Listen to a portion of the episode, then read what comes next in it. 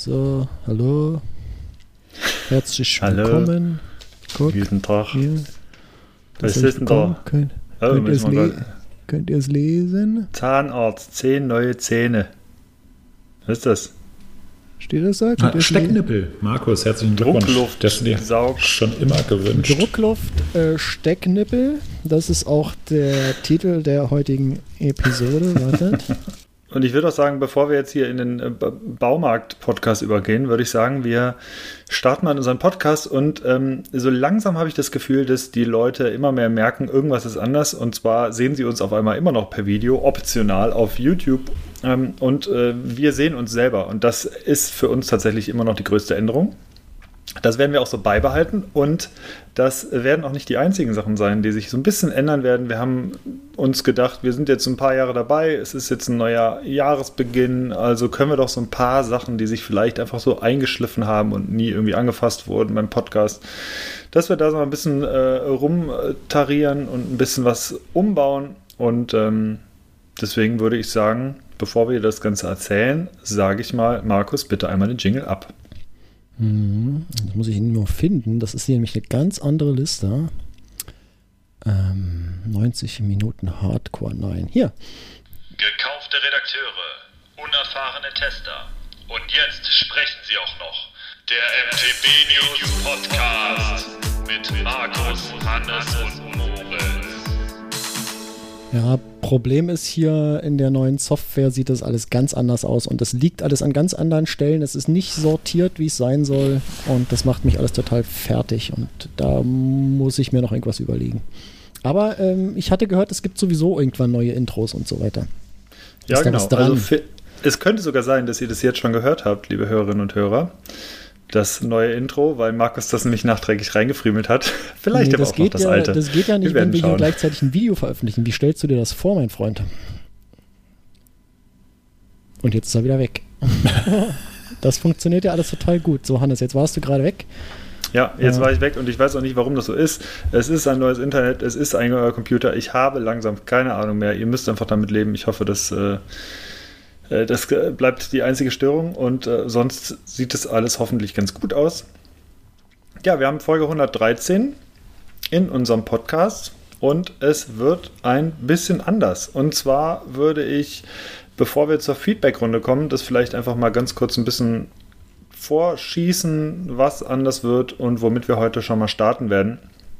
Und zwar werden wir in Zukunft in diesem Podcast keine unfassbar episch langen Folgen mehr machen. Das hat mehrere Gründe. Der Hauptgrund ist eigentlich, dass wir extrem lange damit beschäftigt sind mit diesem Podcast und zwar in der Aufnahme und auch in der Nachbereitung und die meisten Leute auch gar nicht so viel Zeit haben, den Podcast dann so in einem Schwung durchzuhören. Das heißt, es wird für euch natürlich weiterhin ganz normal regelmäßig die Folgen geben, aber wir werden etwas kürzer werden. Und zwar diesmal wirklich. Das zweite, Man darf gespannt sein. ja, man darf Seit, seit Jahren nehmen wir uns vor, dass wir kürzer nehmen, äh, aufnehmen und ja, dann laden wir Markus Ja, Knüffgen frag ein mich- und die Episode dauert siebeneinhalb Stunden. Frag mich in zweieinhalb Stunden nochmal, wenn wir, Ja. wenn wir hier fertig sind. Nee, heute wird es genau. ja wirklich kurz. Das geht gar nicht anders, ähm, weil ich noch äh, Termine, Anschlusstermine habe. Also Mhm. heute Und ist das die, zweite, Die, der Timbertrommel ist gesetzt, ja. Ich hab's. Äh, Ah, sehr gut, ja. äh, das zweite, was wir auch neu haben, ist, dass wir, und das, die Kritik gab es, glaube ich, schon immer hin und wieder mal, dass wir so relativ planlos in den Podcast reingestolpert schon, sind und schon immer hin und wieder mal. Ja, und irgendwie auch wieder rausgestolpert sind. Und wir hatten hin und wieder mal ein bisschen Struktur, wenn wir mal einen Gast da hatten ähm, oder irgendwelche speziellen Themen. Moritz war auf dem World Cup und dann reden wir halt über den World Cup oder die WM. Aber meistens ist es tatsächlich so gewesen, dass wir relativ planlos so durch diese Stunde, anderthalb Stunden mit so einem groben, äh, mit so einem groben Plan durchgelaufen sind. Und ähm, wir werden immer noch planlos sein wahrscheinlich, aber wir werden einen genaueren Plan haben. Und zwar allein aus dem Grund, weil wir uns ab heute für spezielle Themen im Prinzip hier einklinken. Das heißt, wir werden ein Oberthema für die Episode haben, werden vielleicht, je nachdem, was noch nachträglich kommt, auch noch ein bisschen über anderen Kram reden, aber in erster Linie versuchen wir, dass wir das Ganze so ein bisschen thematisch bündeln und uns tatsächlich auch, oh Wunder, etwas darauf vorbereiten. Und äh, ich denke, das wird in Folge, nach 112 Folgen wird es auch mal Zeit, dass wir uns ein bisschen vorbereiten. Und ähm, ja, ich verrate euch schon mal ganz grob das Grundthema.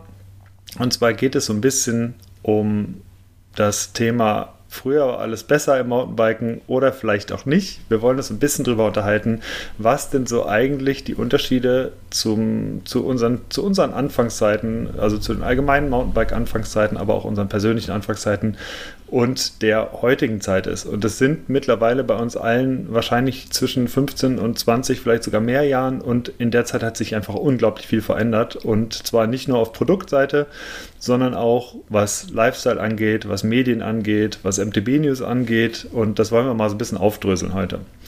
Wir wissen nicht, was die anderen sich dafür äh, dazu für Gedanken gemacht haben. Deswegen sind wir alle selber ein bisschen gespannt und ähm, werden da gleich reinstarten. Und ähm, jetzt frage ich aber dich ganz kurz noch, Markus, gab es Feedback zu der Markus Knüffgen-Folge? Ja. Hattest du da mal reingeschaut? Was gab es ja, da? Natürlich habe ich da reingeschaut. Ähm, Leute haben sich äh, gefreut, wie es sich gehört. Es gab natürlich auch hier und da, wie immer, den ein oder anderen Stänkerer. Äh, das ist aber äh, egal. Die Leute werden ja immer relativ schnell in die Schranken gewiesen. Und äh, im Großen und Ganzen war das äh, tolles Feedback. Ähm, ich glaube, viele Leute kennen den auch und wissen auch, wer das ist, äh, der Markus Knüffchen. Und viele wissen auch, was Bang Boom Bang ist. Und äh, sonst würden sie uns ja auch nicht zuhören, denke ich mal. Ähm, oder wenn sie es vorher nicht wussten, wissen sie es jetzt, nachdem sie uns 112 Episoden lang zugehört haben. Ja, von daher, glaube ich, wurde das schon überwiegend gefeiert. Ähm, vielen Dank auch für das Feedback, was durchaus auch wieder etwas zahlreicher war als in den Episoden davor. Hat mich besonders gefreut. Ja, definitiv. Auch äh, nochmal vielen Dank an Markus Knüffgen. Also es war wirklich eine richtig coole Folge. Also hat mir wahnsinnig viel Spaß gemacht, war eine ultra lange Folge, aber äh, Markus war auch äh, begeistert im Nachhinein, hat das Ganze auch in den sozialen Medien geteilt, dass er bei uns war und äh, hat, glaube ich, auch echt viel Spaß gemacht. Und äh, ja, Markus, wenn du zuhörst in dieser Folge, dann äh, viele Grüße nach Hamburg in diesem Fall. So ist es. ja, ich würde sagen, dass wir eigentlich dann jetzt direkt mal reinstarten in die Folge. Und zwar, wie gesagt, früher war alles besser oder doch nicht, ist die Oberfolge und ähm, wir wollen jetzt einfach mal so ein bisschen starten, vielleicht produktseitig. Ähm, klar, Mountainbiken war früher grundsätzlich einfach mal so eine Sache, die erstens gar nicht so viele Leute gemacht haben. Es ist heutzutage ja vom Trendsport zum Massensport eigentlich mehr oder weniger geworden, je nachdem, welche Disziplin man da anspricht. Aber es sind einfach unfassbar viele hunderttausend Millionen Leute am Mountainbiken. Und ähm, ja, wir haben uns alle ein paar Gedanken gemacht. Ähm, ich würde das Wort, Moritz, direkt mal an dich übergeben. Was ist denn für dich so, also ich weiß nicht, wann du, kannst du grob mal das Jahr sagen, wann du und mit welchem Rad du angefangen hast, Mountain zu, Mountain, Mountainbiken zu Mountain fahren? Zu biken. Mountain äh, zu biken? Angefangen Mountain zu biken habe ich im Jahr 2005 auf einem UMF, ich weiß nicht mehr oh. welches Modell, irgendein Hardtail, United Merida Freeriders irgendein Leihrad im äh, Bikepark Winterberg. Das waren meine ersten äh, Mountainbike-Anfänge an einem Tag. Ähm, und damals war ich direkt so angefixt, dass ich mir kurze Zeit später ein äh, Specialized P2 in der Trendlackierung schwarz-grau gekauft habe. Ähm, wer hin und wieder bei uns zu, äh, zu Gast ist in Bad Kreuznach, der kennt zumindest diesen Rahmen. Also es ist wirklich ja. genau dieses äh, dieses Modell damals gewesen. Ähm, allerdings nicht ganz so runtergerockt wie, ähm, wie das Rad, was, was? wir in der, in der Da lasse ich nur nichts drauf kommen auf das Rad. Wie ja, redest du denn über das Rad von Thomas, das im Büro hängt? Ja, genau. Aber 1A. Das, äh, das waren auf jeden Fall, ähm, das waren meine persönlichen Mountainbike-Anfänge, weil irgendwie ähm, damals viel Geld für ein Fully ausgeben konnte ich nicht, wollte ich nicht, äh, war einfach zu teuer. Ähm, und damals ist man ja auch noch mit einem, also mittlerweile äh, ist das, äh, ist das so total das Nischenprodukt geworden, irgendwie so ein, so ein Dirt Jump bzw. Pump Track Hardtail. Ähm, mit 26 Zoll fährt ja heutzutage auch äh, kein Mensch mehr, beziehungsweise, kein Mensch mehr. beziehungsweise wenn man sich sowas kaufen will, dann wird es auch wieder relativ teuer. Damals war es halt so einfach so das, das Standardding zum Einstieg und damit ist, so noch, ist man auch alles gefahren. Also Pump Track da, gab es damals, glaube ich, noch gar nicht. Ähm, nee, nicht so. Und dann hat man das halt für, für alles von Dirt Jump über Street bis hin zu Freeride und Downhill genommen. Und ja, Dual war, hast du vergessen. Ja, stimmt, Dual. Tut mir leid. Das, das ja. war ja früher tatsächlich auch ein Ding, einfach äh, Dual Racing. Äh, immer wieder geil auf dem Theater Festival zum Beispiel oder bei anderen, äh, bei anderen Veranstaltungen, wo tatsächlich immer noch so ein Dual Race stattfindet. Und es sieht, ich finde, es ist optisch immer noch äh, äh sehr spektakulär anzuschauen, mhm. weil äh, du hast zwei Kurse nebeneinander, ähm, du hast zwei Fahrer und spätestens dann, wenn es so, keine Ahnung, ins Finale oder ins Halbfinale oder, äh, geht, dann sind die so identisch schnell und du kannst gleichzeitig im Prinzip schauen, wo verliert jemand die Sekunden. Du siehst es in Echtzeit, ist jemand nicht so gut in die Kurve reingekommen. Äh, ich finde das immer noch wunderschön. Und damals war das tatsächlich auch ein Ding, äh, also Dual, äh, später Four-Cross, ähm, da wurden die Räder tatsächlich auch äh, über den Bereich vermarktet. Dieses Dirt Street Ding, das kam ja dann ähm, kam schon so 2005, da ging es auf jeden Fall los, da war das auch schon so, aber früher gab es, glaube ich, oder ging es gerade erst los, dass man wirklich sagte, es gibt jetzt ein, ein Dirt und Street Hardtail. Äh, vorher war das tatsächlich ein, so ein Dual, Dual Hardtail, wurde, glaube ich, dann immer so vermarktet. Ja, DDD, ne? Dirt, Dual und Downhill, ja. so hieß es früher bei uns auch im Forum. Die, das war ja. die Einteilung, die es gab, ja. Ja, genau. Und was ist denn für, was ist denn für euch oder fangen wir die Frage mal anders an. Was, was vermisst, Moritz, was vermisst du im Vergleich zu damals, was Produkte angeht? Ist alles besser und cooler geworden oder sagst du heutzutage, ah, es ist eigentlich ein bisschen schade, dass das früher, dass es nicht mehr gibt?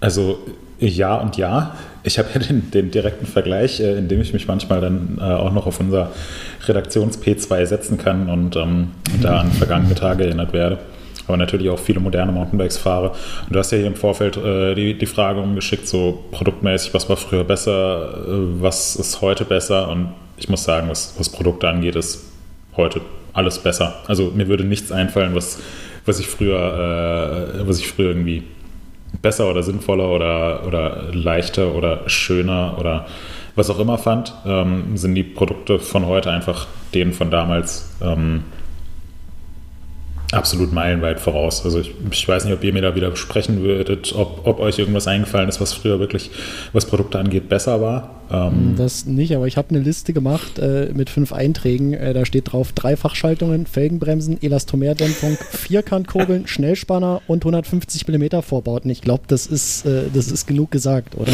Ähm, ja, ich alles, was wir nicht mehr haben wollen. Ja. Es ist alles besser.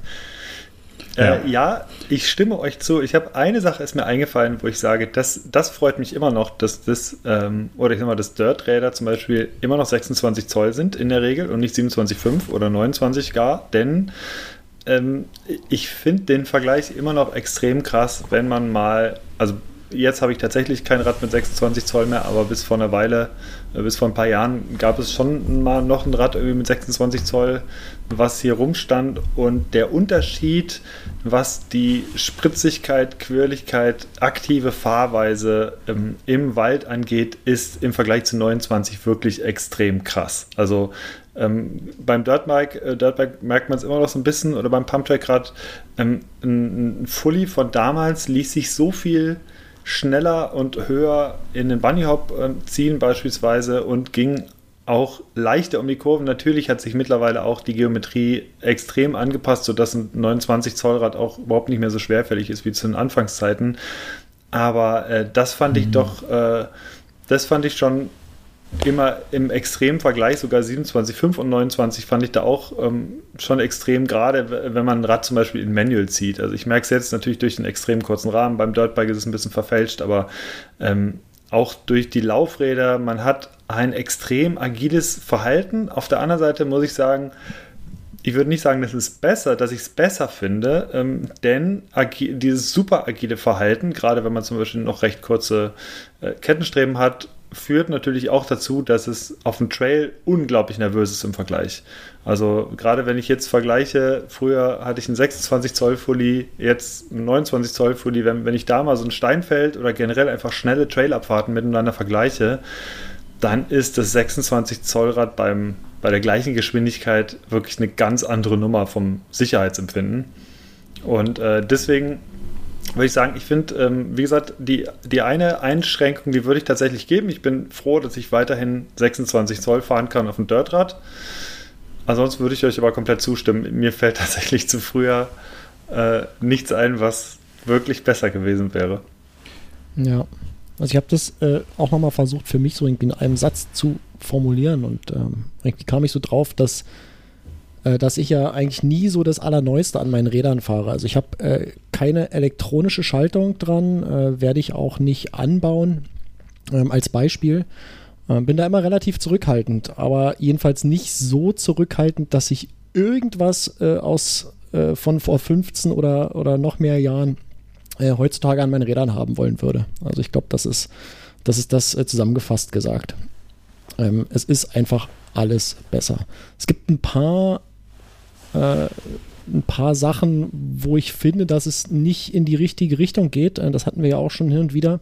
Ähm, das sind so Dinge wie äh, die Zugverlegung, die irgendwie immer komplizierter werden durch äh, Steuersätze und sonst irgendwas durch, ähm, was natürlich äh, die, die Wartungsfähigkeit von Fahrrädern irgendwie doch deutlich reduziert an manchen Stellen. Andererseits, wenn man guckt, an anderen Stellen ist das Warten dann auch doch deutlich einfacher geworden. Also mit so, so praktischen Sachen wie ja, oder ich kann einfach mal das Schaltwerk irgendwie, ich kann die, kann das locken, also ich, ich äh, die Kette entspannen sozusagen und das Schaltwerk in dieser Position halten. Das geht ja bei diesen SRAM-Schaltwerken. Äh, das sind so, so kleine Goodies, die sind halt äh, super genial, die nutze ich halt fast täglich und will ich auch nicht ja. mehr eintauschen. Also.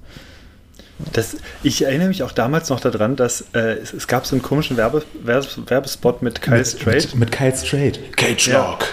Ja, okay, war, der, war ein Knaller. Das war, das war so, ein, so ein wirres, abstruses Video, aber es hat sich ja. so ins Gedächtnis reingebrannt. Voll. Ja, und schön, alle, alle waren sich halt nicht so sicher. Hat. Ja, ja, ja genau. nee, man war sich nicht sicher. Meint, meint ihr das jetzt ernst? Also gibt es jetzt ja. wirklich einen Cage-Log oder ist es halt ein vorgezogener April-Scherz? Äh, und anscheinend haben, sie es ernst gemeint. Und nachdem man das das erste hm. Mal selber festgestellt hat, Ach krass, auf einmal hat man kein Problem mehr, man hat keine dreckigen Finger mehr auf einmal, weil man die Kette eigentlich gar nicht mehr anfassen muss und auch nicht die, äh, äh, ja. den Pulli irgendwie oder den, den, den Käfig, sondern man lockt das Ding einmal, reicht einmal mit dem Zeigefinger kurz den, äh, das Lockding ein und dann kann man wunderbar das Schaltwerk hochdrücken und das Rad rausziehen. Also ja. das ist wirklich für mich auch eine der, der simpelsten äh, Wahrscheinlich äh, kriegen manche Ingenieure jetzt Schnappatmung, weil es wahrscheinlich gar nicht so simpel wie es aussieht. Aber trotzdem so von der, von der Größe her, so als der simpelsten Sachen, die einfach, ja, einfach ja. praktisch waren. Ja, also immer noch halt praktisch auch, sind. Ist ja auch notwendig geworden durch die Schaltungsdämpfung. Da sind ja auch ganz andere Widerstände heute, äh, die man überwinden muss. Hm. Und von daher, also Shimano macht es ja anders. Die haben ja so einen Schalter, um diese Dämpfung außen einzuschalten, haben aber nicht das Cage-Lock. Ja. Und, aber es ist auf jeden Fall was passiert an der Stelle und das ist äh, egal bei welcher Firma man schaut, das ist äh, auf jeden Fall alles besser als damals. Ja, ich, ich, finde auch, wenn man sich so, wenn man sich so, so Bikes von früher anschaut, ähm, also kommen wir auch generell noch, noch gleich drauf. Ich ähm, bin ja so ein bisschen mit, mit Downhill sozusagen groß geworden und da so mhm. die, die legendären Downhill-Bikes, also keine Ahnung, das, das V10, was äh, Steve Pete in Australien mhm. zum Weltmeistertitel gefahren ist, oder das Iron Horse Sunday von Sam Hill oder was auch immer. Das waren damals halt so für mich die, die Räder überhaupt so, die absoluten ja. Premium-Karren, wo alles dran war, was irgendwie unerreichbar und toll ist. Und wenn man sich heutzutage dann mal so einen, so einen Iron Horse Sunday anschaut, ähm, gibt es ja auch bei uns im Forum teilweise echt coole Aufbauten, wo dann äh, sogar auf 27,5 oder 29 Zoll aufwendig mhm. umgerüstet worden ist. Mhm. Aber das, was man damals halt so, so mega cool fand, aus heutiger Perspektive betrachtet, ist vielleicht dann doch nicht mehr, mhm. nicht mehr ganz so toll und man denkt sich so, oh, was, ja. also, was, ein, was ein Haufen in Anführungszeichen. Das goes ähm, not, ja. Und ich finde da halt, wenn man, wenn man, wenn man jedes, jedes Produkt für sich betrachtet, klar, da, da liegen, liegen Welten dazwischen. Also egal ob jetzt ein Vorbau oder Lenker oder Griffe oder Kurbeln oder Pedale, also wirklich alles von Rahmen brauchen wir gar nicht erst zu sprechen. Ähm, was ich aber, was ich aber tatsächlich ähm, früher besser fand, in Anführungszeichen, ist, dass, dass Fahrräder einfach insgesamt praktischer waren. Also man, Max, du hast eben schon gesagt, jetzt irgendwie so, so Zugverlegungen, ähm, wo du erstmal studieren musst, wie das Rad überhaupt aufgebaut ist, also mhm. mit Leitungen durch einen ähm, durch einen Steuersatz und dann musst du natürlich auch noch eine Leitung einziehen für die, für die Vario-Sattelstütze, die man ja heutzutage auch einfach braucht. Ähm, und also ich, ich bin wirklich kein begnadeter Schrauber, aber früher habe ich es halt auch problemlos hinbekommen, ein Fahrrad auseinanderzunehmen und wieder zusammenzubauen. Das war, war halt kein Ding. Du brauchtest so ein bisschen Basic-Werkzeug. Ähm, Hast halt das Tretlager, hat einen Schlüssel für. Ansonsten konntest du eigentlich das komplette Fahrrad mit einem, mit einem Inbussatz äh, auseinandernehmen und wieder mhm. aufbauen. Das war alles kein Problem. Und heutzutage, wenn es dann darum geht, irgendwie ein neues Fahrrad wirklich so aus Einzelteilen zusammenzubauen, brauchst du so viel Spezialkram und oh ja. musst dir so viel Zeit nehmen. Und das, also da fand ich Fahrräder einfach damals sehr viel, sehr viel praktischer und heutzutage geht es eigentlich nicht mehr so wirklich, weil halt alles so wirklich bis ins kleinste Detail optimiert ist, integriert ist, mhm. aufeinander abgestimmt ist. Also ich finde, das ist so ein Punkt, der früher tatsächlich besser war. Ähm, was ich auch noch besser fand, ist, dass Produkte insgesamt natürlich viel günstiger waren. Ähm, und das auch nicht so wirklich, also wenn man, wenn man sich überlegt, wie teuer damals ein Premium-Fahrrad war und was das, was das heutzutage kostet, also mehr nicht mal, äh, nicht mal so an der magischen 10.000 Euro Marke, die hin und wieder mal geknackt wird, sondern mhm. davon kannst du eigentlich ausgehen, wenn ein neues Premium Mountainbike vorgestellt wird, dass es halt einfach deutlich drüber liegt und wir da mittlerweile in Regionen sind, irgendwie 13, 14, 15.000 Euro. Ähm, und das ist natürlich auch so eine, so eine produktmäßige Entwicklung, die ich, äh, die man durchaus kritisch betrachten kann. Ähm, und was ich, was ich früher tatsächlich auch cooler fand als heutzutage, ist, dass es eben ich finde, ich finde, inzwischen bekommt man irgendwie in jedem Bereich ohne großen Aufwand ähm, ziemlich gute Produkte. Was natürlich für alle Konsumenten eine super tolle Sache ist, aber, aber früher hat es schon noch irgendwie so was Besonderes, sich dann wirklich so ganz genau rauszusuchen, oh, ich will jetzt hier diesen einen Vorbau oder genau dieses Set Pedale, weil das mhm. ist das einzige Set Flat Pedale, was, was irgendwie einigermaßen, einigermaßen flach baut oder so. Mhm. Also es war schon so eine, ähm, ja, wie so eine, wie so eine äh, also es hat Spaß gemacht, sich da auf die, auf die Suche zu begeben und eben mhm. auch nicht alles direkt verfügbar zu haben. Und heutzutage gibt es ja, gibt's ja irgendwie das, das Premium-Produkt dann noch irgendwie 20 Kopien davon im günstigen bis mittelpreisigen Segment und da gehst du halt einfach irgendwie in, in den, in den nächstbesten Online-Shop und klickst auf Bestellen und zwei Tage später hast du das Ding da und machst dir irgendwie gar keine Gedanken mehr drüber und früher war das schon irgendwie alles noch sehr viel besonderer. Und das, das vermisse ich so ein bisschen von, von damals. Jetzt nicht, dass die Produkte besser waren, aber dass es irgendwie mehr, mehr Spaß gemacht hat, so diese, diese Produkte rauszusuchen und dann auch darauf zu achten, dass die mhm. alle zueinander passen und so. Voll, ja. Aber also bist du sicher, ganz kurz, bist du sicher, dass das ähm, jetzt an der, an der anderen Zeit liegt oder ist es vielleicht auch eine Sache, dass du dich, in, äh, dass du deine Ansprüche und deine Sicht ein bisschen geändert hast in der Zeit? Dass du jetzt vielleicht ja, gar nicht mehr motiviert bist, irgendwie dir so Sachen rauszusuchen, weil, weil ja, du eh alles in Verfügbarkeit hast. Also. Nee, das, das äh, liegt sicherlich auch daran, klar. Aber ähm, ich finde schon, dass, dass heute ein neues Produkt auf den Markt kommt, was vielleicht auch irgendwie cool und innovativ ist, was man so vorher nicht gesehen hat. Und dann dauert es halt irgendwie zwei Monate und du hast es von, von jedem Hersteller. Mhm. Ähm, und das war meine, meiner Meinung nach früher schon noch, äh, schon noch deutlich anders. Ja, ist vielleicht auch generell Fall. so, dass Produktzyklen einfach äh, kürzer geworden ja. sind und dass du jedes, eigentlich fast jedes Produkt in fast jedem Online-Shop bekommst. Also es gibt ganz, früher war das tatsächlich sehr speziell, da bist du dir einfach abgeklappert und jetzt kannst du jetzt, wenn du komplett pragmatisch äh, bist, äh, tippst du Idealo ein und äh, mhm. äh, gibst irgendwie deinen Produktnamen ein, guckst, wo es am günstigsten ist mit Versand, okay, PayPal, direkt, zack, bumm, und dann ist es einen Tag später da. Das ist so, also wenn man jetzt wirklich so äh, eine Sache braucht und das ist einem völlig egal, woher oder so, ähm, dann macht man das so. Ich mache es immer noch häufig so, dass ich, dass ich schon ähm, ich steuere so ein paar Shop, Shop-Seiten an, die ich so am liebsten mag, von denen ich auch weiß, irgendwie es geht halt sehr zügig, ich kann mich darauf verlassen. Mm, und äh, dann gucke ich auch ganz oft dann durch den Sale-Bereich nochmal durch. Und äh, dann, dann mache ich irgendwie eine größere Bestellung oder so. Äh, und ich finde meistens. Der beste Kunde, den man sich vorstellen kann. Ja, klar. klickt noch, klickt nochmal durch den Sale-Bereich durch. Ja, aber es muss, es muss auch. Äh, ich, ich finde auch gar nicht jetzt immer was oder so. Aber ich finde es doch ganz cool, weil ich zum Beispiel weiß, ich habe so ein paar Sachen im Hinterkopf, die ich irgendwann demnächst brauche. Und vielleicht finde ich eine von den Sachen jetzt gerade zufällig in diesem Sale-Bereich.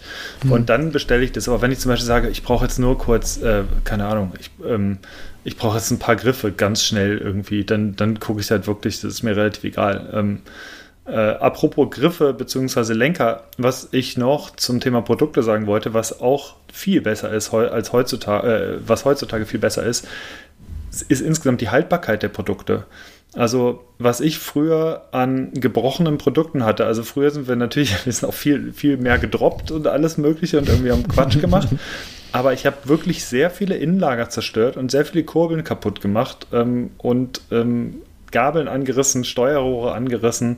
Das passiert heute gefühlt viel, viel seltener. Auch, also ich war früher bei so vielen Lenkerbrüchen dabei. Ich hatte glücklicherweise toi, toi nie selber einen, aber ich habe viele Leute ähm, dann live sehen können, die dann, denen halt der Lenker dann durchgeknackst ist und die sich im blödsten Fall richtig hingeschmissen haben. Das passiert halt kaum noch. Also auch weil die ganzen, mhm. Die ganzen Testapparaturen viel besser geworden sind. Also ich erinnere mich früher an diese Synthes VR, äh, VR3 Testmaschine, äh, Red Monster, glaube ich, hieß es damals. Das war immer, wurde immer so ehrfürchtig dann irgendwie erwähnt. Das, oh, ich guck mal, das ist, hier die Synthes-Lenker, die sind auf dem Red Monster, haben hier so und so viele Testzyklen. Und da wusstest du, okay, das Ding ist darauf getestet worden worden. Das ist gut. Und bei manchen Lenkern, gerade wenn das halt wirklich so super Billo-Lenker waren, da wusstest du so, boah, ah, warum ich mich jetzt trauen soll, den Lenker zu fahren. Nee, ich gehe doch lieber auf so einen Lenker, von dem ich weiß, der war schon in der Vergangenheit gut. Und das ist mittlerweile, also du kriegst in den gängigen Online-Shops, zumindest meiner Auffassung nach, kaum noch schlechte Lenker. Also, ähm, oder andere Produkte. Es ist alles viel stabiler geworden, gleichzeitig trotzdem leichter geworden. Äh, und äh, also ich fahre auf jeden Fall selber viel sicherer und fühle mich auch viel sicherer als, als früher. Hm. So, ähm, das habe ich so festgestellt, ja. weil einfach also mir geht viel weniger kaputt als, als ja. früher. Ja. Na, gebrochen ist mir eigentlich nie was, aber so, so wie du, was du sagtest, so Innenlager und so. Das lag aber natürlich mhm. auch einfach daran, wie das früher befestigt war. Also diese Vierkant-Geschichten und so, die Vierkantwellen, das ist einfach alles, ja. das, das wird sich heute niemand mehr trauen, irgendwie auf den Markt zu bringen. Also das ist, ja. hat ja auch einen Grund, warum das verschwunden ist. Ja, absolut. Ab alles, alles erlebt irgendwann ein Revival. Ja, genau. aber, aber der, der, große Nachteil an Vierkantlagern war einfach wirklich, sobald du war. auch nur, ja, erstens das und zweitens, sobald du fünf Minuten länger gefahren bist, als deine, also bevor, als ich die Schraube gelockert hatte, du bist doch fünf Minuten gefahren, konntest du nachher eigentlich beides wegschmeißen. Richtig, Wenn du noch so eine Alu-Aufnahme hattest, das hat sich sofort alles aufgeweitet. Äh, und keine mhm. Ahnung, lass einmal einen Trail runtergefahren sein, da konntest du die eine Kante vom Vierkantlager schon wieder vergessen und konntest alles neu kaufen. Also ja. weiß ich echt früher, wie viel, wie oft diese vier, auch die Kurbeln halt ausgeschlagen sind, weil sie halt für kurze Zeit locker gewesen sind und oh, ätzend. Ja. ja. Ja, das, äh, das war so, das war so produktmäßig ähm, so ein Ding. Äh, was ich, eine Sache habe ich noch aufgeschrieben, ähm, Ergonomie war früher nie so ein Thema. Ähm, also es gab natürlich schon so ergonomische Sachen und früher wurde dann auch viel hier mit äh, hier den Lenkerhörnchen und so gearbeitet schon. Ähm, aber früher war halt oft ein Sattel ein Sattel. Und ähm, natürlich gab es verschiedene Sattelformen und äh, du wirst mir gleich hier wieder vom, vom Flight erzählen und so weiter, der schon immer eh super toll war. Ist ja. er auch? Ist, ist so. ja, ist aber. Objektiver Fakt einfach. Aber ich bin tatsächlich mittlerweile, seitdem es halt so ein paar Ergo-Sättel gibt und auch ähm, Ergo-Griffe zum Beispiel, fahre ich die auch, weil ich merke, ich habe da langfristig weniger Schmerzen. Und fahre zum Beispiel, äh, seitdem es so Ergo-Sättel gibt, fahre ich immer ohne, äh, ohne Innenhose zum Beispiel. Also ich brauche keine Polsterhose mehr. Ich fühle mich da ohne wohler, habe auch nie Probleme. Auch und auf 300 hab, Kilometer Rennrad? Ähm, beim Rennrad fahre ich noch eine. Mhm. Äh, aber auf langen Mountainbike-Touren ähm, fahre ich zum Beispiel gar nichts mehr. Auch auf Gravel fahre ich keine Polsterhose mehr. Mhm. Äh, das, das funktioniert bei mir irgendwie. Okay, aber das krass. ging früher auf keinen Fall. Also es mhm. war keine Chance. Ähm, und ja, also generell äh, Ergonomie, Geometrie, äh, da finde ich, hat sich auch ganz schön viel verändert und zum Positiven verbessert. Ja, da stimme ich dir auf jeden Fall zu. Also Sattel ist wirklich so ein Thema. Ich habe ja auch mal hier den einen oder anderen ausprobiert und es ist schon, es ist schon auf jeden Fall ein großer Unterschied und das ist auch toll.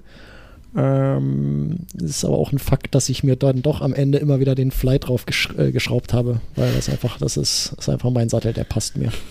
Aber Griffe auch ein ganz wichtiges Thema. Da hat sich eine Menge getan ähm, auch überhaupt wie Griffe befestigt werden, dass man die heute mit einem Dreier-Inbus einfach anschrauben und, und wieder abschrauben mhm. kann, also in den meisten Fällen. Oh ja. Äh, erinnert euch mal, was das früher für ein, für ein Pain war, irgendwie diese Griffe auf den Lenker zu bekommen und wieder abzubekommen. Spritze, Alkohol ja, Luft, äh, Druckluft und was hast du nicht gesehen. Und mhm. äh, heute ist das alles so bequem. Ich meine, es gibt natürlich immer noch die, die Menschen, die sich da irgendwelches Zeug raufkleben und, und äh, die ganz besonders dünn haben wollen und was auch immer. Aber die Regel ist halt schon, dass du einen Griff hast, den du schrauben kannst. Was absolut großartig ist. Stimmt, ja. Und vor allem der Unterschied, äh, also der, der absolute Super-GAU war halt, wenn du im Bikepark warst und dann hat es angefangen zu schütten. Und dann wusstest du, die im blödsten Fall werden gleich deine Griffe halt irgendwann einfach locker und du kannst nichts dagegen tun. Und dann sind die Gummidinger halt dann so rumgerutscht. Also wir hatten es ein paar Mal. Stimmt, das ist ein großer Punkt, auf jeden Fall. Also Klemmschellen für, für Griffe, auch, auch aus Montagegründen alleine. Also dass du sagst, ja, ja, klar warte mal, ich muss jetzt irgendwie, ich will mal kurz den Lenker tauschen und ähm, dann machst du die Schellen ab. Früher waren die Schellen ja auch einmal umliegend von, von Bremsen musst, und Genau, du musst sie runterschieben, ja. Mhm. Ja, und jetzt machst du die Schellen halt auf, äh, schraubst das Ding eben ab und dann hast du nur noch den Vorbau und den schraubst du halt noch, also allein Lenkertausch, das war früher auf jeden Fall ein Akt. ja, konnte man ja. sich nämlich schon mal ein Wochenende dafür Zeit nehmen. Ja, ja absolut, stimmt. Haben wir noch was zum Thema Produkte? Weil sonst äh, hätte ich nämlich tatsächlich noch äh, äh, was anderes, wo wir nämlich so ein bisschen nahtlos übergehen können, denn ich hatte ja vorhin schon wieder oder so ein bisschen was, was Droppen erzählt. Also ich habe auch. Ja, ähm, ich hatte über das Droppen erzählt. Und, so, sorry, wolltest du was, was sagen? Nein, nein, nein, ich wollte okay, nichts sagen. Muss ich dich enttäuschen. Ja, ich habe, glaube ich, 2002 hatte ich mein erstes Rad, mit dem ich rumgedroppt bin und das hat sich auch die nächsten Jahre lang nicht so groß verändert. Also wir waren im Skatepark unterwegs, sind irgendwelche Treppen runtergedroppt, äh, dann habe ich mir irgendwann eine Grimeca 12 vorne dran geschraubt und andere Reifen drauf und bin in den Bikepark Winterberg gefahren, der damals neu war äh, und alles mit dem gleichen Hardtail und das war so früher der Lifestyle, den wir hatten. Also das war für mich so, so Biken. Ich weiß, es wird immer noch, ähm, wird immer noch darüber gelacht, als ich 2008 das erste Mal äh, unseren, äh, unseren Oberguru Thomas getroffen habe, den Medien-Mogul. Hatte ich zum ersten Mal live getroffen. Es war so ein äh, Treffen von äh, Moderatoren und äh, MTB News Friends. Ähm, da warst du auch, glaube ich, dabei, Markus? Natürlich. Ja, und äh, ich glaube, das war 2008 und da hatte ich mein erstes Fully und äh, ich hatte mir das, wie das damals cool war, äh, im Downhill-Bereich. Äh, ich bin das Fully natürlich mit einer Rennradkassette gefahren und mit einem kurzen Schaltwerk, weil das einfach viel weniger Kettenschlagen war und man konnte, das war alles kompakter und hatte vorne ein 36er Ritzel drauf oder ein 36er Kettenblatt und das Ding wog 18 Kilo und damit sind wir dann eine 40 Kilometer Tour mit 1000 Höhenmetern gefahren. Und das war meine erste Mountainbike-Tour. Und das sagte ich nach dieser Tour dann, dass, ja, boah, das war jetzt meine erste Tour. Wie, das war denn eine erste Tour? So, also, und für mich war das halt komplettes Neuland, weil wir sind damals an unseren Homespot gefahren, sind hoch, haben hochgeschoben, sind runtergedroppt, ins Tal gefahren, haben wir hochgeschoben. So, das war für uns halt Freeride. Ähm, so wie wir es halt auch aus den Filmen kannten. So. Und äh, aber eine Tour zu fahren und zu sagen, man fährt gemeinsam mit anderen Leuten Mountainbike und fährt irgendwie eine große Runde und hat Spaß und nimmt was zu trinken mit und ein Riegel oder was weiß ich, das war für mich komplettes Neuland. Und äh, deswegen kann ich sagen, seit 2008 fahre ich Touren. Und das war so einer der großen Unterschiede im Mountainbiken, die zu der Zeit für mich stattgefunden haben. Dass ich ab dem Moment auch ähm, ja, Rundtouren gefahren bin, statt an einem Spot die ganze Zeit zu sein. Äh, mhm. wie war das bei euch? Wie habt ihr angefangen? Seid ihr direkt, seid ihr nur Bikepark gefahren? Seid ihr direkt Touren gefahren oder wie hat es bei euch angefangen? Moritz? will nicht dann Hier, Achso, Markus, du hast mit dem Radfahren angefangen, oder was? Äh, ich, oder ist, ist schon ich zu lang zurück? Ich überlege immer noch, ob ich anfange mit dem Radfahren. Nee, ich bin ja sowieso äh, aus der Gegend hier, ihr wisst das, hier ist ähnlich eh mit Bikeparks und Bergen und so weiter. Das heißt, ich bin eh von Anfang an schon, äh, man würde es äh, wahrscheinlich als Mischung zwischen Cross, Cross Country und äh, Marathon irgendwie bezeichnen. Also eher so, so Touren, äh, Geschwindigkeit und, und, und, Länge. Ja, wahrscheinlich eher Marathon, würde man sagen, mit wenig Höhenmetern. Mhm. Das war ja schon immer so mein Ding. Also äh, Touren vom, vom ersten Moment an.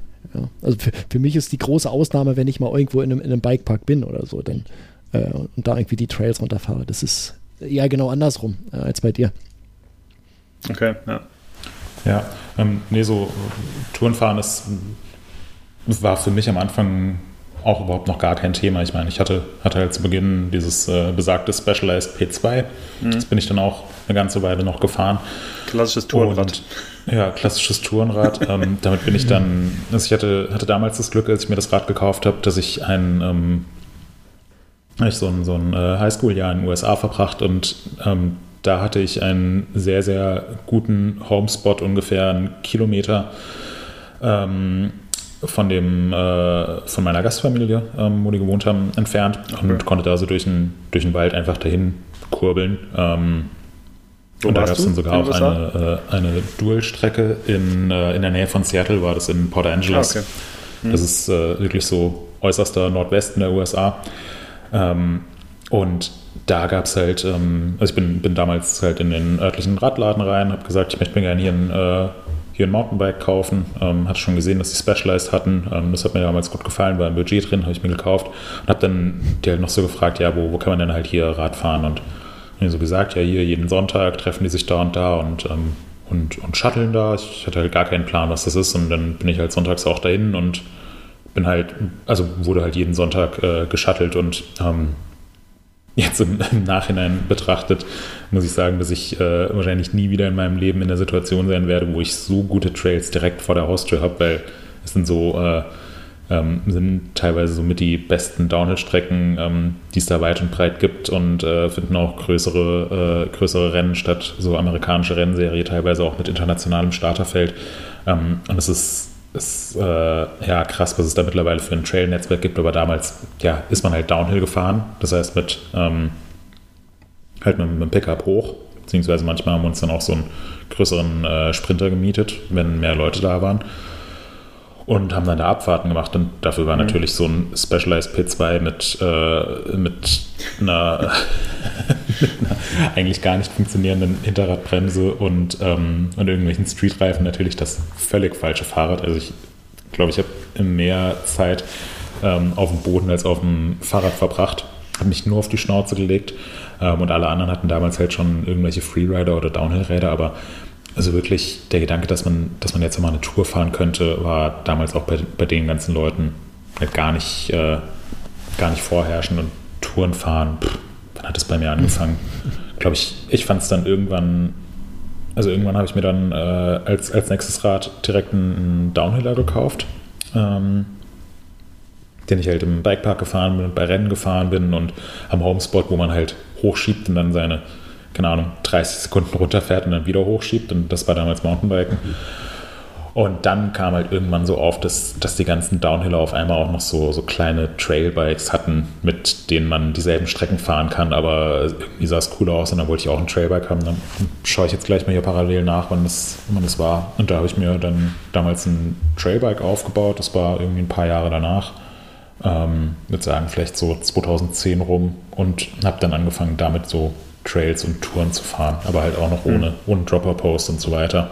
Ähm, ob da jetzt, äh, ob da jetzt eine, eine, Flasche ins vordere Rahmendreieck reinpasst oder man ein Spotfach hat oder, oder wie flach der oder steil der Sitzwinkel ist, war mir, war mir völlig egal, war damals insgesamt völlig egal. Also, dass man jetzt auch nicht Touren im, im heutigen Sinne gefahren, aber das waren dann bei mir so die, die Anfänge und war insgesamt halt einfach ein sehr, sehr anderer Lifestyle, weil man eben nicht zusammen gefahren ist, sondern man hat zusammen hochgeschoben ist dann einzeln runtergefahren, hat irgendwie zwei, drei Sprünge gemacht oder einen Drop gemacht und hat sich dann unten wieder getroffen und gesagt, oh ja, voll sick. Geil, und das war, das war halt äh, Mountainbiken.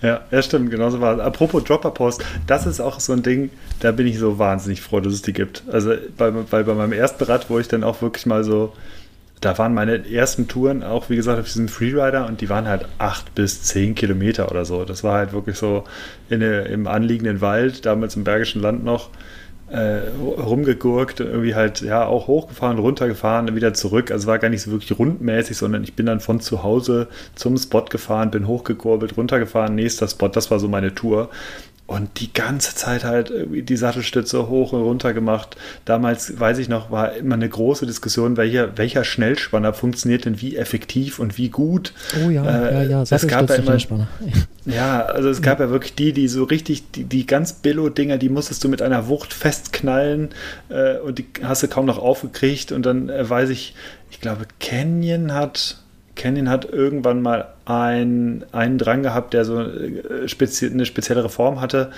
äh, weiß ich noch, und der ging super butterweich zu und ähm, hat gut funktioniert und äh, ging auch Na, super leicht wieder hatten, auf. Die hatten einen Hebel, der äh, funktionierte nicht linear, sondern das war so eine äh, so, so, elliptisch. Also erst mhm. äh, einen weiten Weg gemacht äh, mit, mit wenig Kraft und zum Schluss konntest du viel Kraft aufbringen, musstest aber Nee, erst das einen kurzen, einen kurzen Weg, also genau, goldene Regel der Mechanik mhm. haben sie angewendet. Hatte ich auch äh, ziemlich gut, ja. ja.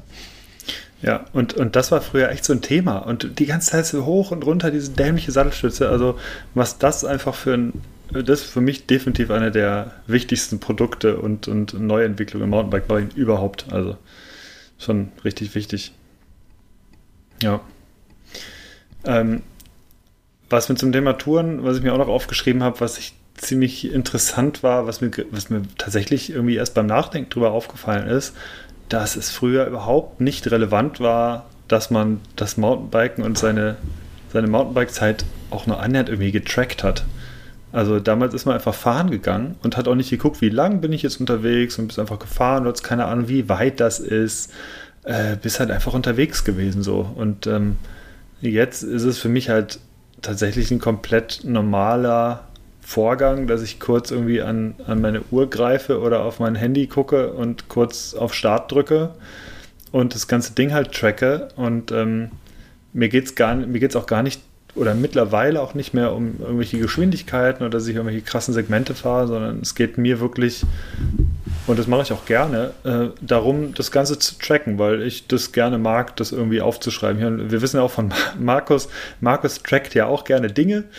Äh, von daher, mindestens du kannst, äh, äh, kannst mir da sicherlich beipflichten. Moritz hat auch schon genickt. Also ich mag, ich mag dieses Tracken einfach, dass man weiß, so bin ich gefahren, hier bin ich lang gefahren. Ich bin eh auch ein großer Fan von, von Karten und Landkarten und gucke mir das gerne an und äh, bin teilweise, gucke nachher noch eine halbe Stunde äh, über eine lange Tour drüber, um zu schauen, wo bin ich überall eigentlich durchgefahren und äh, wie sieht es eigentlich von oben aus.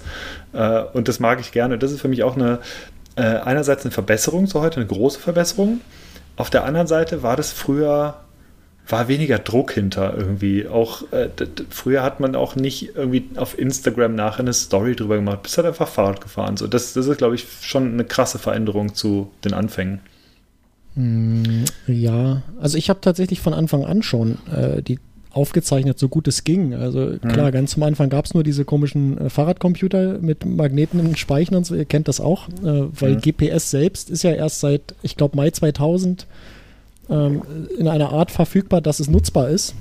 Und mhm. die ersten Handhelds, ich weiß nicht, wann die auf den Markt kamen, das muss 2001, 2002 irgendwie gewesen sein.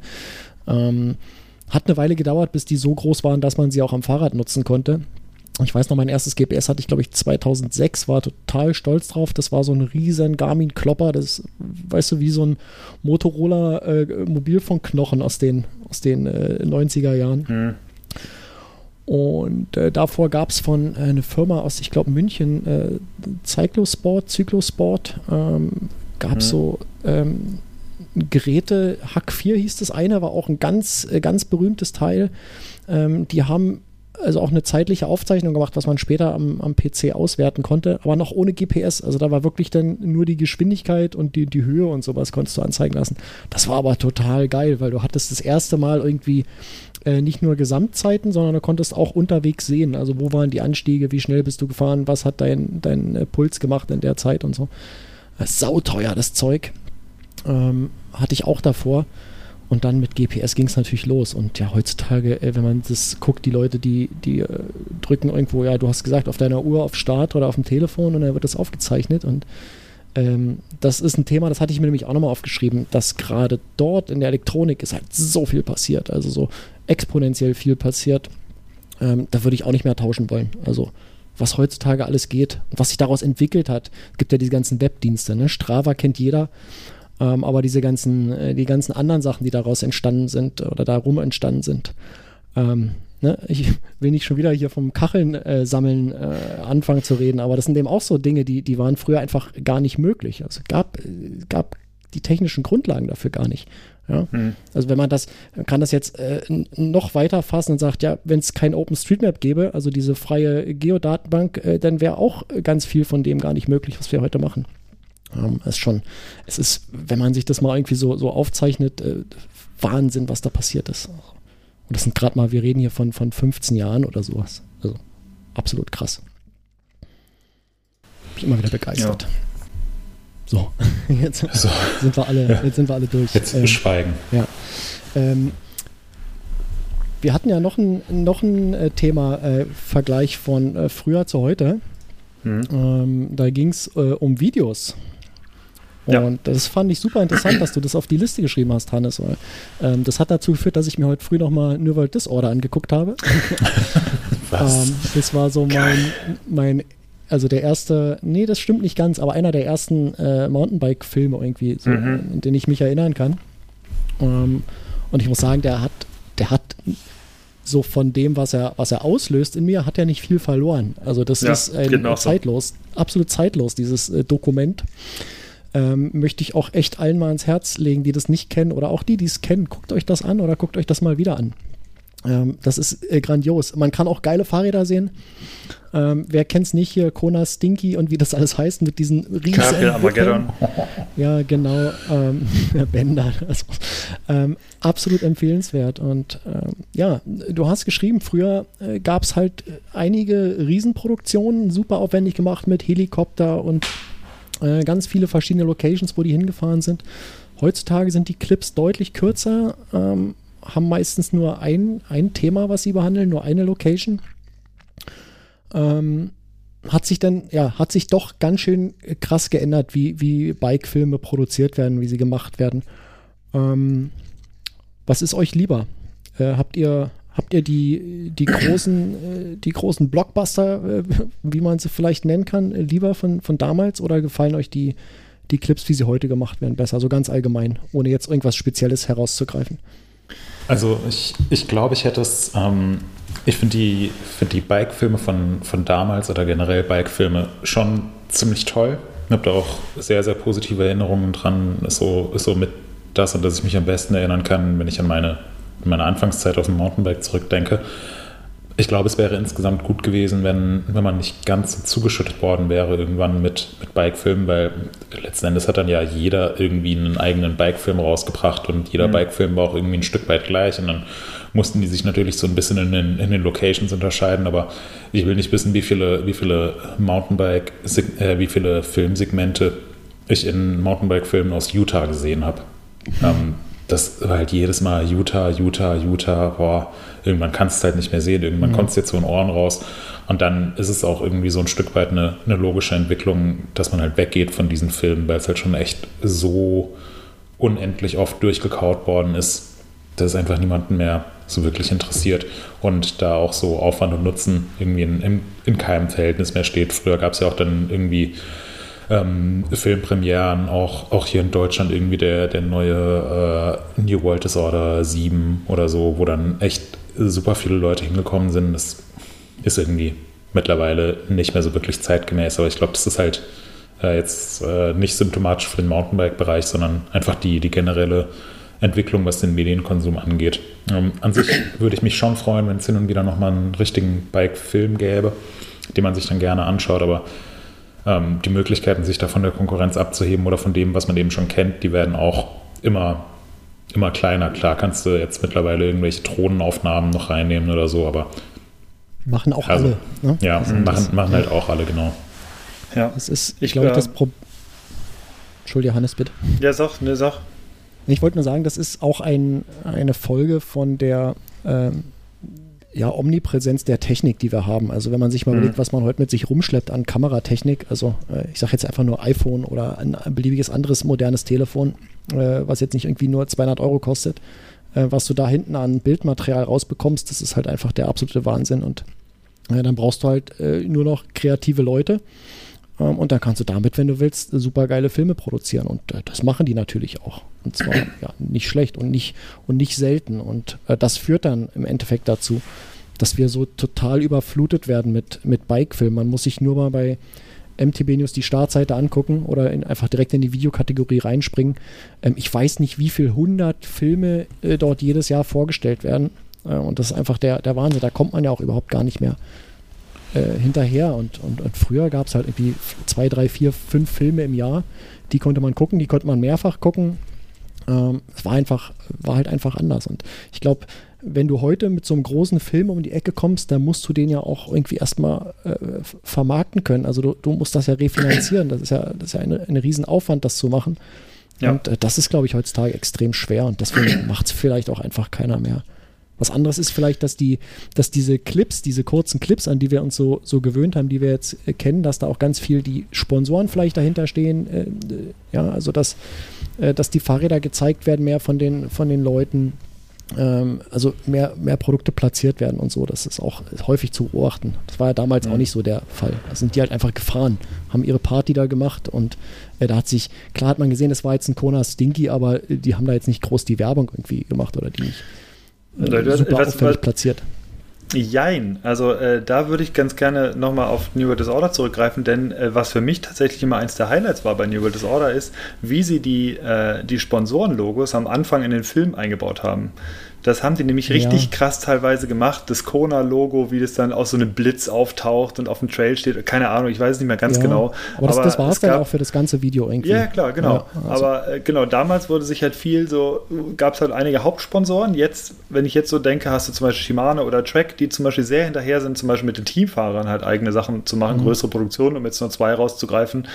Ähm, ich bin auch so ein bisschen zwiegespalten. Früher war das für mich ein absolutes Ding. Wenn ich heute New World Disorder 1 sehe oder Seasons zum Beispiel, Seasons einer meiner All-Time-Filme ever, den ich immer noch gut gucken kann, ähm, weil der einfach mit Leuten arbeitet, ähm, mit dem mittlerweile leider verstorbenen äh, ähm, Stevie Smith, der, äh, also das, wenn man sich das vor allem, nachdem er verstorben war, nochmal angeguckt hat, ist, ist wirklich schon sehr krass, einfach irgendwie auch zu sehen, weil er dort, dort wird er wirklich seine, seine Geschichte irgendwie erzählt, äh, wie er angefangen hat, von seiner Mutter hochgeschattelt wurde. Und dann hast du aber gleichzeitig noch Steve Pete und Andrew, Shan, äh, Andrew Chandro ähm, und Matt, äh, Matt, äh, Matt Simmons und so ein paar andere. Und das sind immer noch solche Ikonen, die alle äh, oder halt fast alle immer noch da sind irgendwie. Und das war einfach für mich so ein Startschuss von damals, bis auf klar, Steve Pete, Andrew Shando, da wurde es eher so hinten,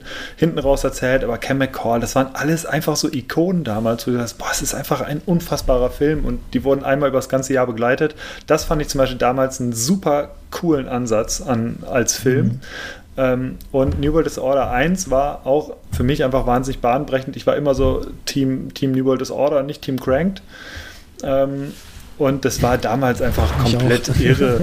ja, also wenn du Bobby Root mit seinem Highspeed äh, Manual und Highspeed Nose ja. Manual und äh, diese ganzen anderen Bekloppten halt wirklich, das ja, hat sich ja. natürlich irgendwann, wurde es halt schwieriger, weil sie gemerkt haben, wir müssen immer einen draufsetzen und wir mhm. brauchen, wir brauchen die, wieder die 10 oder die besten 15 Fahrer der Welt. Es muss noch krasser werden und ich glaube, es ist einfach wirklich dieser Aufwand geworden irgendwann. Mhm. Äh, und irgendwann wurde dann wahrscheinlich festgestellt, äh, es ist viel einfacher, wenn wir mit einer Person ein 3-Minuten-Segment bauen und das groß promoten und sagen, hier ist der neue Film von.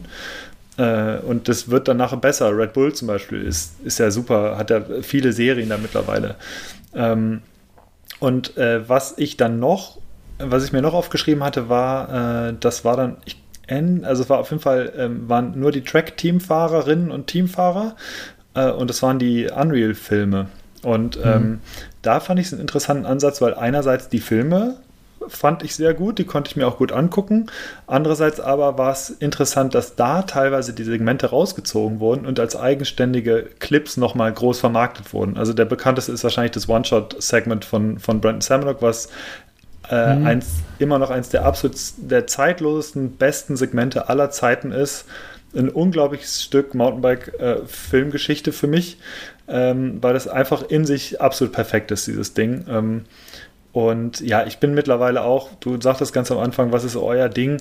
Äh, ich bin mittlerweile auch auf jeden Fall auf auf kurz, weil ähm, ich muss schon sagen, damals bei dem Film wurde es nach 20 Minuten teilweise schon zäh oder 25 manchmal und du wusstest, es kommt wieder der nächste, es kommt wieder das nächste Segment und dann ist der Film 45 Minuten lang, das ist schon echt lange für einen Bike-Film irgendwie. Mhm. Aber es war halt früher so ein Ding, so ein Lagerfeuer-Ding so gefühlt. Also alle haben sich irgendwie vor den Fernseher gesetzt oder Videokassette, ich weiß noch, äh, New World Disorder 1 habe ich das erste Mal auf Videokassette geguckt mhm. äh, und hast dir das angezogen, das war einfach krass so. Und heutzutage ja, man wird überschüttet mit, mit Clips. Es sind immer mal ein paar gute, da, oder es, gibt sehr viele gute, aber ich bin auch mittlerweile eher auf so einem Ding, äh, dass es von den Fahrern abhängt. Also wenn da zum Beispiel sagt, ähm, von, äh, keine Ahnung, von ähm, Danny McEskill zum Beispiel kommt jetzt der neue große Film raus und der ist 14 Minuten lang. Da lasse ich dann alles stehen und liegen und gucke mir diese 14 Minuten an, weil ich weiß, das Ding wird der Knaller werden. Mhm. Äh, aber das ist tatsächlich eher und so ein paar andere Leute noch, ist für mich so die, ist schon die Ausnahme. Also der, ich kriege es allein aufgrund der Masse gar nicht hin, alles zu konsumieren. Also das ist von daher ja, also war früher gut und wie gesagt, ich empfehle jedem nochmal, wie du schon sagtest, New World Disorder 1 anzugucken und vor allem auch Seasons ist ein Knallerfilm.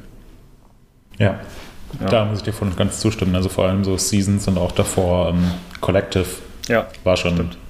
Rome gab es dazwischen noch. Das war schon mhm. alles sehr, sehr, sehr toll und auch nach heutigen Standards einfach echt sehenswert nochmal. Ja, voll. Räder sehen alle ein bisschen komisch aus. Outfits äh, sind vielleicht nicht mehr, nicht mehr ganz zeitgemäß. Aber so an sich war das schon, also wurde einfach sehr früh auch schon das, äh, das Niveau sehr äh, in die Höhe geschraubt, sodass es irgendwann nicht mehr, nicht mehr getoppt werden konnte. Ja. Äh, generell, das fiel mir noch vorhin, wollte ich eigentlich vorhin schon erzählen, äh, wo du sagst, die Räder sahen komisch aus. Nicht nur die Räder sahen komisch aus, sondern einfach die Größe der Räder. Also wenn du die Fahrer gesehen hast, das sieht seltsam aus. Die sind auf zu kleinen Fahrrädern unterwegs nach heutigen Standards. Ja. Man ist es überhaupt nicht mehr gewohnt, auf wie krass die sich auch im Downhill, wie sie sich auf den Bikes einfach zusammengekrümmt haben, damit es, damit es funktioniert. Heutzutage ja. sitzen sie oder stehen sie satt drauf und früher war es wirklich so äh, ja, ja, super stimmt, kurz. Sind, ja, das ja, viel zu klein, also, stimmt, das ist mir auch. Ja. Und die 26 äh, Zoll Laufräder und so, da haben wir es auch wieder, ne? Das ja, so ja mit Matt Hunter. Also ich wollte vorhin, äh, Korrektur ist nicht Matt Sims, sondern Matt Hunter in Seasons. Äh, Matt Hunter, wie er diesen, der springt ja so einen Riesengap, äh, so, so, so ein Step-Down auf diesen 26 Zoll Rad und er fährt so gekrümmt halt an und springt das Ding. Es sieht so, es sieht wirklich komplett irre aus aus heutiger Zeit. Hm. Ja, Aber wisst ja. ihr, was, was damals besser war? Nämlich die Musik war in den Filmen besser, finde ich. Ja, ja, also das, das habe ich mir nämlich auch noch als Punkt aufgeschrieben. Das, das finde ich so faszinierend bei dem ganzen, ähm, bei dem ganzen Video- bzw. Mountainbike-Film-Ding jetzt so in, in unserer äh, Generation, in Anführungszeichen. Ähm, ich kenne so viele, so viele Leute, die halt auch noch so die Musik von früher aus den Filmen ähm, kennen und hören. Also da, da weißt du halt sofort Bescheid, wenn irgendwie, dann fährst du in den Bikepark und dann läuft das eine Lied und mhm. jeder weiß halt sofort, ja, das ist aus, aus dem und dem Film, der irgendwie 2004 rausgekommen ist. Keine Ahnung, wer damals damit gefahren ist. Äh, keine Ahnung, wer, äh, keine Ahnung, wo die gefahren sind, aber dieses eine Lied oder mhm. diese eine Band, das ist, das ist immer noch so, äh, so präsent. Das ähm, finde ich auch sehr faszinierend, auch wenn man eigentlich meinen würde, ja, es ist halt einfach ein, einfach ein Lied von irgendeiner Band, was da mhm. in, dem, in dem Film lief. Und teilweise sind es ja auch so hierzulande völlig unbekannte Bands. Also, wenn mhm. die auf Tour gehen würden, die würden ja niemals nach, nach Deutschland auf Tour kommen. Aber wenn sie dann mal auf Tour kommen würden, dann, dann würde die halt niemand kennen. Und, ähm, nur ein paar Biker im Publikum. Ja, genau, eben ein paar, paar Biker in ihren verransten Vans mit äh, Stickern hinten auf der Heckklappe. ähm, aber das, das finde ich schon faszinierend, wie, wie da so ein paar Bands sich echt ähm, ja, ins kollektive Mountainbiker-Gedächtnis eingebrannt ja, haben. Absolut, ja. ja. ja. Deswegen ja. wäre sowieso geil, wenn mehr Punk und mehr Hardcore irgendwo überall gespielt werden würde. Aber das äh, nur am Rande. Ja. Ähm, was äh, damals nicht so gut war, äh, die Videos waren alle 4 zu 3, ist euch das mal aufgefallen? Heute macht ja. man natürlich mhm. alles in 16 zu 9, aber damals war das komplett unüblich noch. Ich musste so feiern, als ich heute äh, das New World Disorder geschaut habe. Und dachte erst, irgendwas ist kaputt, aber dieses, dieses Seitenverhältnis, das ging halt gar nicht klar. Hm. So fast quadratisch. Äh, muss man sich auch erstmal dran gewöhnen und drauf einlassen. Ja, ich, ja. ich weiß noch, ähm, und damit kommen wir, glaube ich, dann auch so langsam zum Ende von der heutigen Folge. Ähm, was mir noch auf, oder ich habe letztens nochmal drüber nachgedacht, auch im, im Rahmen dieser Vorbereitung, was so mein erstes HD-Video im Bike-Bereich war und ähm, das ähm, war ein BMX-Video. Ähm, und äh, ich, mir fällt gerade die Firma nicht ein, ich suche es aber raus. Ich packe es auf jeden Fall in die Show Notes. Und ich weiß, dass damals ein großes Bohai drum gemacht wurde, dass die jetzt den ersten Webclip äh, oder Web-Team-Clip haben sie es dann, also früher hieß es ja als nur Webvideo, hieß es ja damals noch, mhm. äh, das erste Webvideo in HD gemacht genau. haben. Kurz ich glaube, nachdem Laserdisc abgelöst wurde. Mhm. Äh, in 720p äh, war es dann, glaube ich, noch oder so, aber mhm. das hat mich sowas von geflasht. Auch äh, da sind auch zwei Musikstücke drin, die, bei denen ich direkt an dieses Video halt denken muss. Und ich saß echt mit offenem Mund davor und es waren acht Minuten und ich guckte es auf meinem alten, ich weiß nicht, ob es noch der Röhrenbildschirm war oder so, aber du guckst dann eins, oh krass. Es mhm. war so scharf alles und das war einfach von diesem 4 zu 3 Zeug halt damals nicht, weil es einfach nicht in HD gefilmt wurde. Äh, also das äh, könnt ihr euch auch noch gerne angucken, das war, äh, hat mich mega geflasht damals. Ja das, äh, das nochmal nachzu. Ich suche es jetzt mal sofort raus. Sehr gut. Mhm. Ja, ich glaube, dass äh, wir sind so langsam, kommen wir Richtung Ende, was äh, unsere kleine Reise in die Vergangenheit angeht. Äh, haben wir noch irgendwelche Punkte, wichtige Punkte vergessen zu den Sachen, die wir jetzt äh, besprochen hatten? Ich glaube nicht, aber. Ähm, das nicht. Ich wollte noch mal ein, eine Videoserie kurz äh, in Erinnerung rufen, die wir auch ja. alle kennen, ähm, die ich auch richtig geil fand, immer weil sie so, ein, so einen schönen Fun-Faktor hatten, und zwar die Bombenkrater-Videos. Ich glaube, die Trailporn hießen sie damals. Vom, oh ja. Vom, hm. sie, die ah, haben mir auch immer, immer gut gefallen damals und äh, sie waren lustig. Äh, das ist auch immer ein wichtiges Ding in Videos. Ähm, jetzt habe ich aber auch nichts mehr an Themen. Jetzt reicht's. Jetzt ist auch echt ja. genug. Ja. Also ich vielleicht das so BMX wieder. Kurz, ja, sorry. Ja, ah, du hast das BMX-Video gefunden. Ich habe es tatsächlich auf einer bekannten amerikanischen äh, Konkurrenzseite gefunden. äh, da ist es und das ist von 2008. Also es ist wirklich ewig her und damals kam es in HD einfach. Äh, ja, es heißt Webvideo. Äh, ich suche es gleich nochmal auf YouTube raus. Ähm, ja. Äh, sorry, Moritz, du wolltest auch noch was sagen. Ja, ich wollte jetzt zum, zum Abschluss fragen, war denn, war denn jetzt früher alles besser? Was ist unser Fazit? Nee. Nee. nee. also definitiv nicht, würde ich sagen. Es, es war halt anders. Also ich erinnere mich gerne an sehr, sehr, sehr viele Sachen von früher zurück, weil alles sehr neu war. Es war in gewisser Weise war Mountainbiken sehr wildwestmäßig, egal ob es jetzt online war. Äh, MTB News hat auch, wie gesagt, vor über 20 Jahren angefangen. Das war komplett anders früher. Aber es war vor allem, ja, es war sehr viel ausprobieren. Also heute ist sehr, sehr berechnet. Es ist einfach mittlerweile nicht mehr nur so ein Nischenhobby für ein paar Leute, sondern es ist einfach eine große Industrie, die extrem viel Geld verdient und ähm, die, das, die auch immer größer werden will. Man merkt es, ähm, ich will nochmal hier auf unsere, auf unser Bike bis Backstage äh, hinweisen, unsere unsere Indust Industrieserie, die regelmäßig über, über aktuelle Geschichten aus diesem Businessbereich informiert. Es ist mittlerweile einfach ein Riesengeschäft geworden und gleichzeitig äh, geht es jetzt auch Richtung ich sag mal, muss sich halt einfach in den, in den Alpen oder generell in den Bergen was verändern. Ski wird immer weniger. Ihr habt die Bilder gesehen, irgendwie von diesen weißen Bändern, die so über die grünen Wiesen laufen. Es wird einfach anders und viele Tourismusregionen setzen einfach mittlerweile unfassbar krass auf, auf Mountainbike und generell Sommersport und da ist Mountainbike einfach ein großer Teil davon. Und das war alles früher halt sehr neu und sehr anders und wir haben uns alle sehr ausprobiert. Und ich möchte die Zeit auf keinen Fall missen würde aber, Moritz, um deine Frage jetzt abschließend zu beantworten, schon sagen, nein, früher war nicht alles besser. Bin schon ganz froh, ja. dass wir heute jetzt Mountainbiken, da wo wir jetzt sind. Ja, würde ich dir voll und ganz zustimmen, dass es sowohl, sowohl wie es jetzt heutzutage ist, dass wir jetzt an dem Punkt sind, ähm, als auch die Aussage, dass, dass ich äh, früher eben auch nicht missen wollen würde. Also egal, ob jetzt die Videos von damals, Cranked, äh, New World Disorder, Collective oder die Fahrer von damals oder die Bikes von damals oder der Style von damals oder, oder wie man halt einfach gemeinsam Rad gefahren ist. Also natürlich würde ich heutzutage nicht mehr mit einem, mit einem 18 Kilo Downhiller mit Rennradkassette irgendwie eine Tour fahren wollen, aber damals war es halt irgendwie, damals hat es massiv viel Spaß gemacht und war cool und ähm, ja. sind, sind für mich auch sehr, sehr tolle Erinnerungen, aber gleichzeitig, ähm, wenn ich die Wahl hätte, würde ich auch äh, jederzeit die heutige Variante bevorzugen und ich finde es faszinierend, wie sehr sich einfach der, der Mountainbike-Sport in den letzten 15 Jahren entwickelt hat, egal in welchem Bereich und wie gleichzeitig eben auch die, die Akzeptanz gestiegen ist. Also früher war man, war man halt echt so, ja, der, der verrückte Typ, der irgendwie querfeld eingefahren ist und mittlerweile,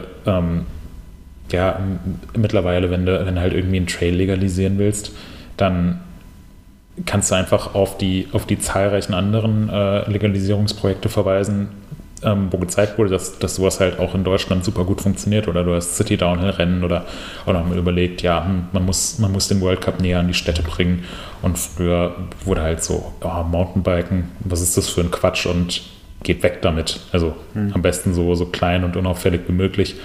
Und da finde ich es einfach schon toll, dass ähm, das Mountainbiken irgendwie so in der, in der Gesellschaft jetzt wirklich angekommen ist. Also Klar gibt es auch immer noch so diese, diese ganzen klassischen äh, Sportarten, Mannschaftssportarten, wo aber die Zahlen komplett rückläufig sind.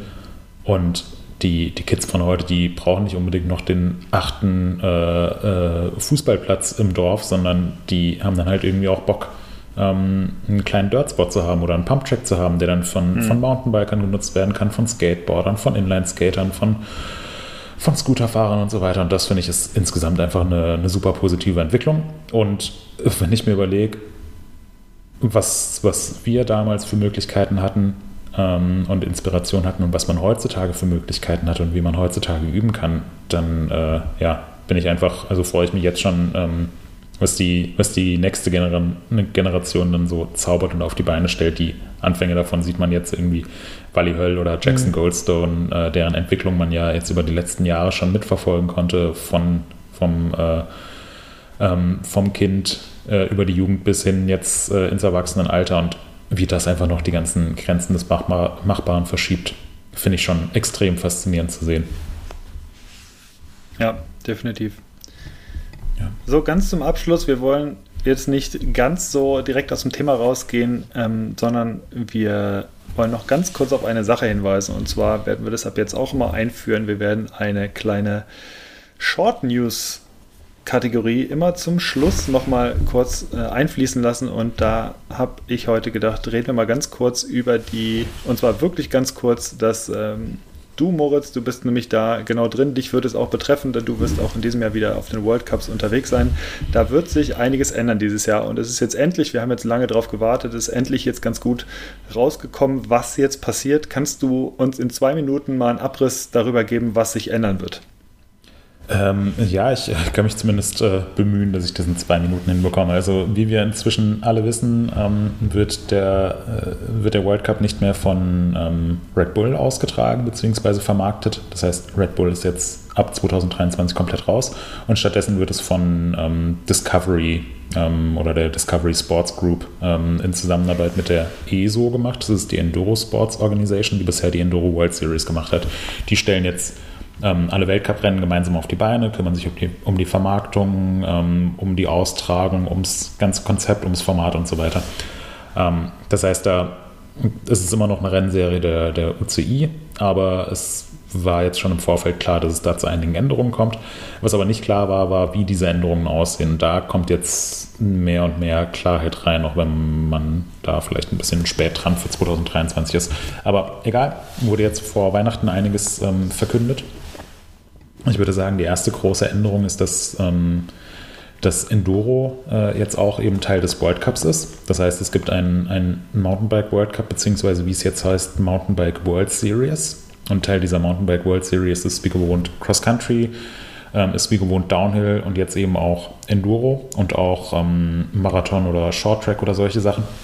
Ähm, ist jetzt alles sozusagen Teil des World Cups. Und ähm, die Entwicklung geht schon dahin, dass diese Events mehr und mehr, ähm, also dass diese Disziplinen mehr und mehr äh, in, in gemeinsamen Events ausgetragen werden. Das ist jetzt für 2023 noch so ein bisschen illusorisch, aber beispielsweise in Leogang wird jetzt ähm, im Sommer der Downhill World Cup ausgetragen und der Cross Country World Cup ausgetragen und auch der Enduro World Cup ausgetragen, was insgesamt so eine ziemlich spannende Entwicklung ist. Also es gibt dann so, ja, kann man sich vorstellen, wie so große Festivals und da findet dann äh, über einen Zeitraum von sieben bis zehn Tagen ähm, finden alle Disziplinen statt, alle Fahrerinnen und Fahrer, alle Teams sind vor Ort ähm, und so weiter.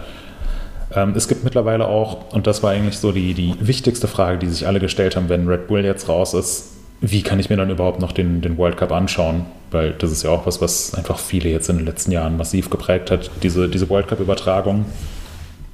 Und da gibt es jetzt auch mittlerweile ein bisschen mehr Klarheit. Ähm, und zwar wird es, ähm, wird es jetzt eben Teil des äh, GCN Plus Abos sein.